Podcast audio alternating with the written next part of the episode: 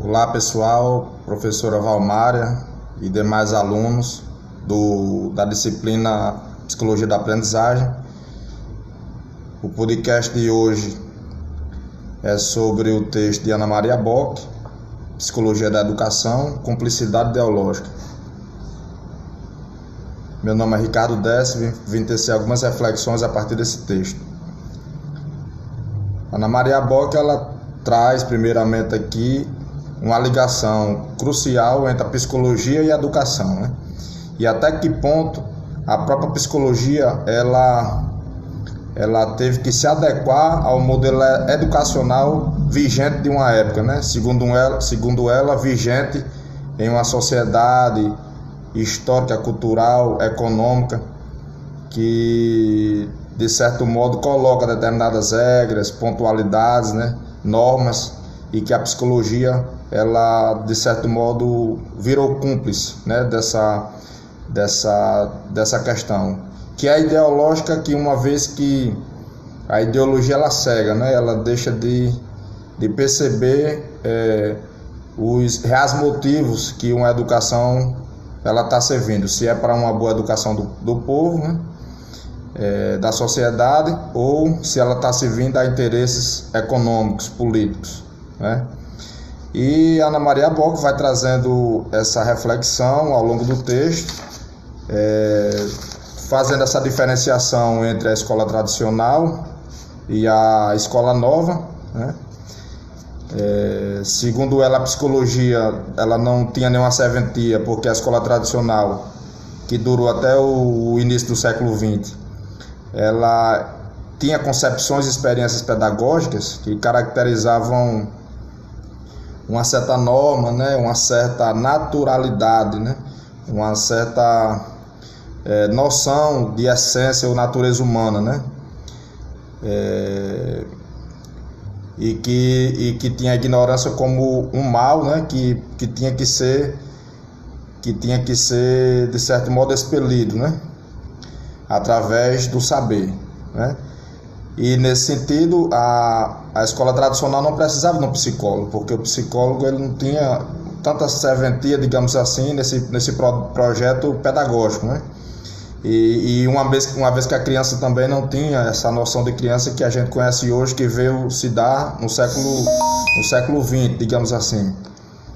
É, e justamente pela revolução da escola nova, né? Que veio no século XX. A criança agora era vista como naturalmente boa, né, justamente por conta das guerras né, que trouxeram uma valorização da infância. Né?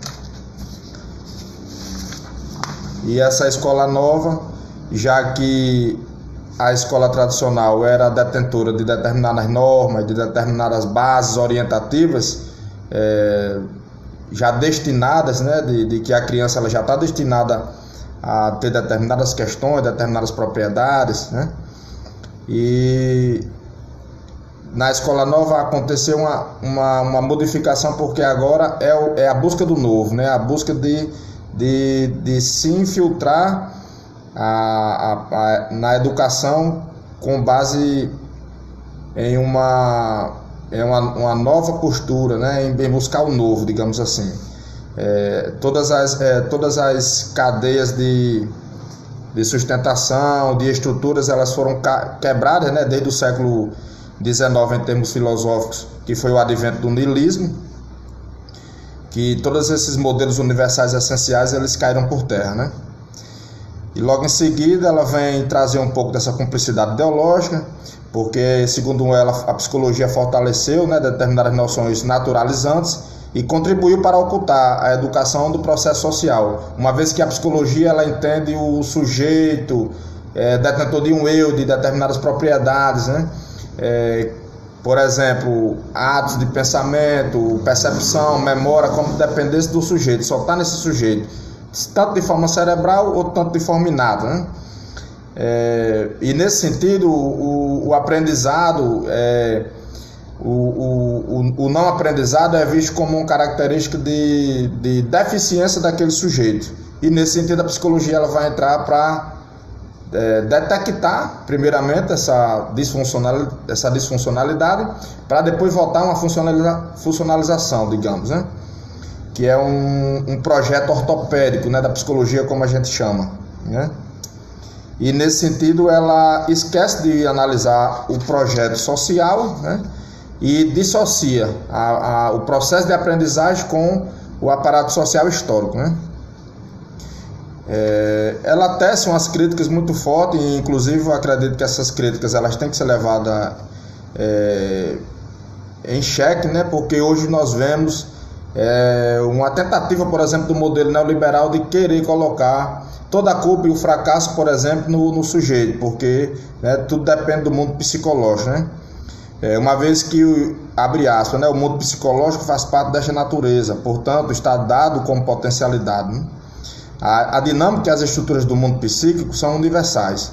É, e nesse sentido, cada qual ela tem, cada pessoa ela tem determinadas propriedades que tendem a se desenvolver. E nesse sentido, ela ainda está, a psicologia ela ainda está servindo essa, essa ideologia neoliberal, ou na época como ela se, se emancipou como liberal, né?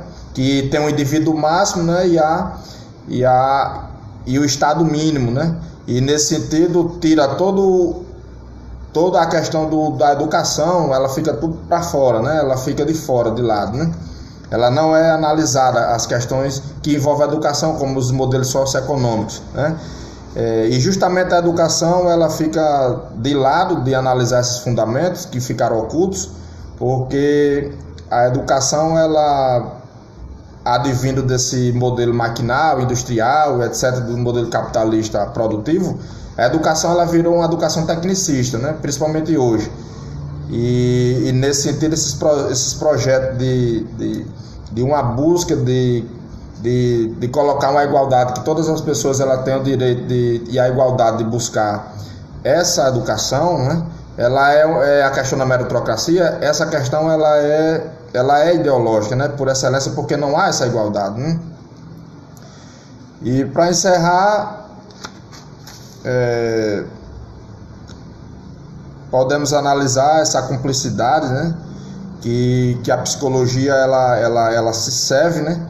Ela se serve não, ela ajuda, né? Ela é cúmplice de certo modo a a conservar esse modelo neoliberal. E aí a grande crítica que, que você tem que fazer é você é, fazendo reflexão desse texto é o seguinte, né? uma, uma característica bem, bem pontual. É que todo fenômeno, seja ele de aprendizagem ou de não aprendizagem, seja de uma patologia ou não, ele depende desse mundo histórico, ele depende dessas cadeias conjunturais de referências, né? entre que o sujeito ele está envolto, né? Que perfaz esse sujeito em uma determinado, um determinado âmbito como a educação.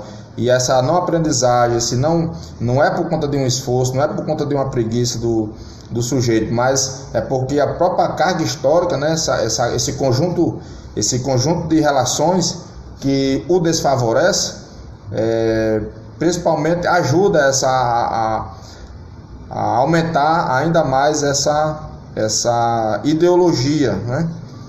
E fazendo isso você tira a, o enfoque do sujeito e você passa a analisar as questões históricas, né? E você desnaturaliza de certo modo essa concepção de que há um problema no sujeito e aí há um, uma determinada propriedade desse sujeito que está em disfunção e aí o psicólogo vai tentar entrar em uma, em uma funcionalidade para voltar de certo modo esse, esse indivíduo para futuramente adentrar em um, modo, um modelo de trabalho, né, em se adequar, em se normalizar. Né? É o que a gente chama de ideologia neoliberal.